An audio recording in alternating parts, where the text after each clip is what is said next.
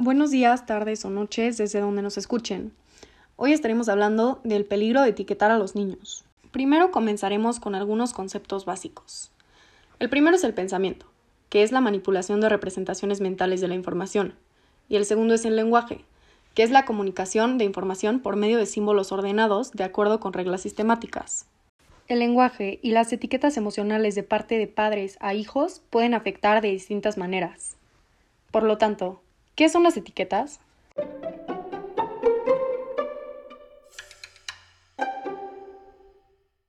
Las etiquetas son aquello que utilizamos con el fin de clasificar la realidad, sean objetos, personas o situaciones, y estas son una manera de catalogar el mundo que nos rodea y crear una percepción de organización. En este procesamiento de información se asigna y utiliza un adjetivo que distribuye los rasgos de una persona, el conflicto entra en que numerosas veces solemos hacerlo con independencia del grado de conocimiento que tengamos de esta. Pensamos que si nos equivocamos, no importa, pues después le pondremos otra etiqueta.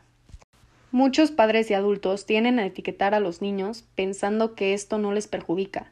Algunos ejemplos pueden ser lento, tonto, despistado, malo, tímido, etc. La realidad es que con estas etiquetas solo se consigue que los niños crean que realmente son así, y muchas veces su autoestima es gravemente perjudicada. ¿Y cuál es la intención al utilizar las etiquetas con un ser estimado o hijo?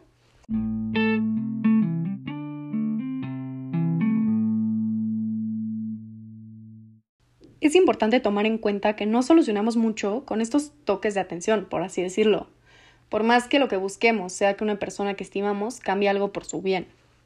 Los adultos deben tener muchísimo cuidado con las etiquetas que dicen a los niños, porque pueden condicionarse su carácter, lenguaje, en el aspecto, en la manera en que se relacionan con los demás, y en el pensamiento, dado que ellos mismos se sientan incapaces en algo solo porque los demás les han hecho creer que son. Esto debe de ser tomado en cuenta no solo por los padres del niño, sino también los adultos que lo rodean, ya sean otros familiares, maestros, niñeras, etc. Y bueno, ¿qué son los heurísticos según la psicología?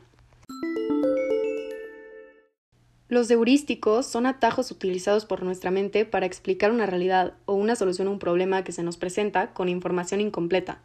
Por ejemplo, podemos llamar a alguien egoísta por la observación de un hecho aislado, o incluso por haber escuchado solo rumores de esa persona. Es posible que a partir de la creación de una etiqueta se identifique a la persona como tal y como algo que no va a cambiar con el paso del tiempo o aprendizaje. Por ejemplo, podemos llamar a nuestro hijo un desastre por tirar un vaso de agua. Veamos la definición de desastre. Desastre. Desgracia grande, suceso infeliz que arrasa con todo. Se puede afirmar que una persona es de esta forma por derramar un vaso de agua o por pasar una temporada desorganizado? Si una persona recibe continuamente este mensaje, puede llegar a asumir ese rol y esto puede generarle problemas futuros. ¿Por qué no hay que usar etiquetas? Nos quedamos en la superficie de las situaciones, sin darnos la oportunidad de aprender y crecer. Estas hacen que formemos opiniones subjetivas de las personas y no nos demos la oportunidad de conocerlas o ser más comprensivos con ellas.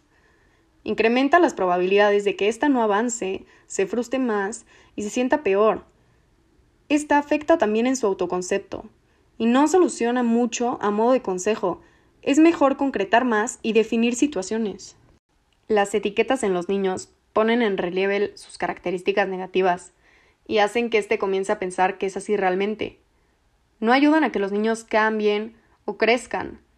Si un niño es etiquetado como el flojo de la clase o el mejor deportista, siempre sentirá que es así y puede afectarlo negativamente en un futuro. Estas no ayudan a solucionar problemas que realmente hay y pueden ser equivocadas y crueles. Las etiquetas no suelen tener en cuenta lo que es realmente importante. Por ejemplo, si un niño reprueba un examen de matemáticas y se le dice que es poco inteligente, no se tiene en cuenta la motivación, la determinación, la capacidad en otras áreas, el interés individual, entre otros. Y bueno, ¿qué puedes hacer tú como adulto para no etiquetar? En primer lugar, puedes hacer que el niño se sienta escuchado y comprendido por su entorno. Al igual que enseñarle al pequeño a saber manejar sus emociones de mejor manera. Por la parte del lenguaje, es importante que éste aprenda a comunicarse de manera asertiva y evitar el uso de apodos o etiquetas hacia otros miembros de la familia también. Hay otras maneras de poder ayudar a tu hijo que incrementan la probabilidad de animar y motivar y hacen que cambie mucho el mensaje.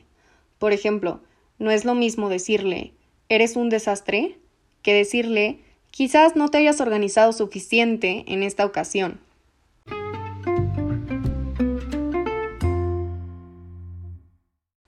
En cuanto al desarrollo del lenguaje, los padres influyen muchísimo. Es primordial que tengan una actitud positiva con sus hijos. Al momento de hacer retroalimentación, como ya lo mencionamos anteriormente, esta debe de ser completamente correctiva. Hay que evitar reírnos o poner etiquetas ante cualquier palabra que el niño diga mal o ante cualquier situación que no actúe del todo bien. Normalmente los niños aprenden escuchando, repitiendo y reconociendo, por lo que hay que actuar con cuidado y tener un lenguaje que queremos que sea el que nuestros hijos tengan.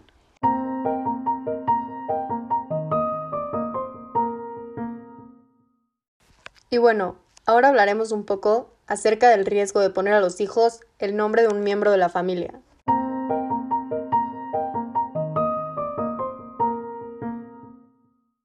¿Qué es la psicogenealogía? Esta es la ciencia que investiga la influencia del árbol genealógico en los individuos de la familia. El psiquiatra ecuatoriano Armando Camino afirma que, por un tema de tradición, muchas familias le ponen el nombre del padre al primogénito, esto depende del nivel cultural, pero sin duda puede provocar un efecto de rebote porque le pasamos nuestra historia a nuestra descendencia. Hablemos un poco más acerca de esto. También el psicoterapeuta Jorge Llano explica que al llamar a un niño como a un familiar, se le invita a que ocupe al lugar del otro, ya que este nombre cuenta con una historia. El niño puede pensar que este es su destino el de este nombre, el de esta persona. Existe algo que se llama efecto ventríloco, y este se produce cuando una persona habla como si fuera su antepasado. Esto puede ocurrir cuando a los niños se les pone el nombre de sus abuelos. Muchas veces esto suele ser por amor o afecto hacia una persona. Sin embargo, hay otras veces en las que el padre le pone su nombre a su hijo queriendo clonarse, siendo una manera de narcisismo, así marcándole un destino y queriéndolo empujar a todas aquellas cosas que éste no pudo lograr o hacer.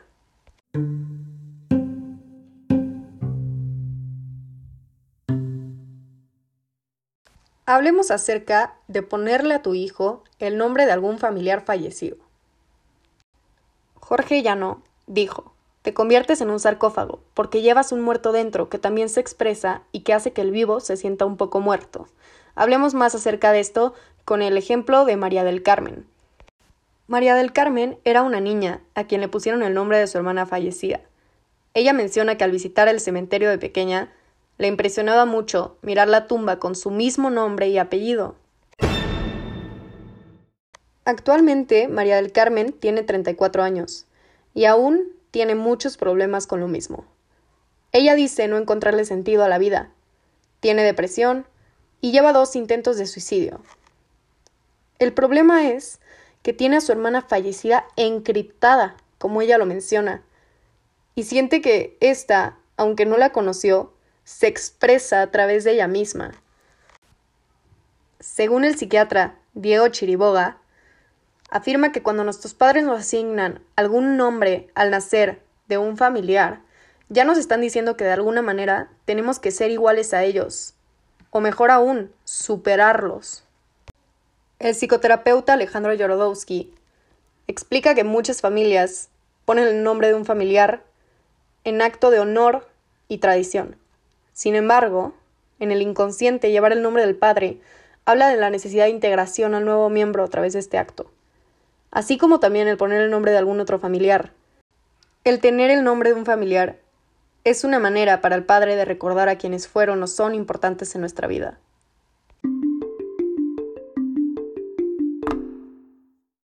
Después de aprender un poco acerca de cómo las etiquetas usadas por los padres como lenguaje hacia sus hijos o el poner un nombre de un familiar afectan a ellos, puedes informarte más con un cuestionario. Esperemos que haya sido útil la información, así como también los consejos para evitar el uso de etiquetas. En nuestra página podrás encontrar una presentación. Tras contestar algunas preguntas, podrás observar qué tan frecuente es el uso de etiquetas hacia tus hijos. Podrás encontrar los consejos para evitarlas sobre los que hablamos en el podcast al igual que dos entrevistas hacia padres de familia, en la que nos platican un poco acerca de cómo ellos creen que el uso de etiquetas ha afectado a sus hijos. Gracias por escuchar.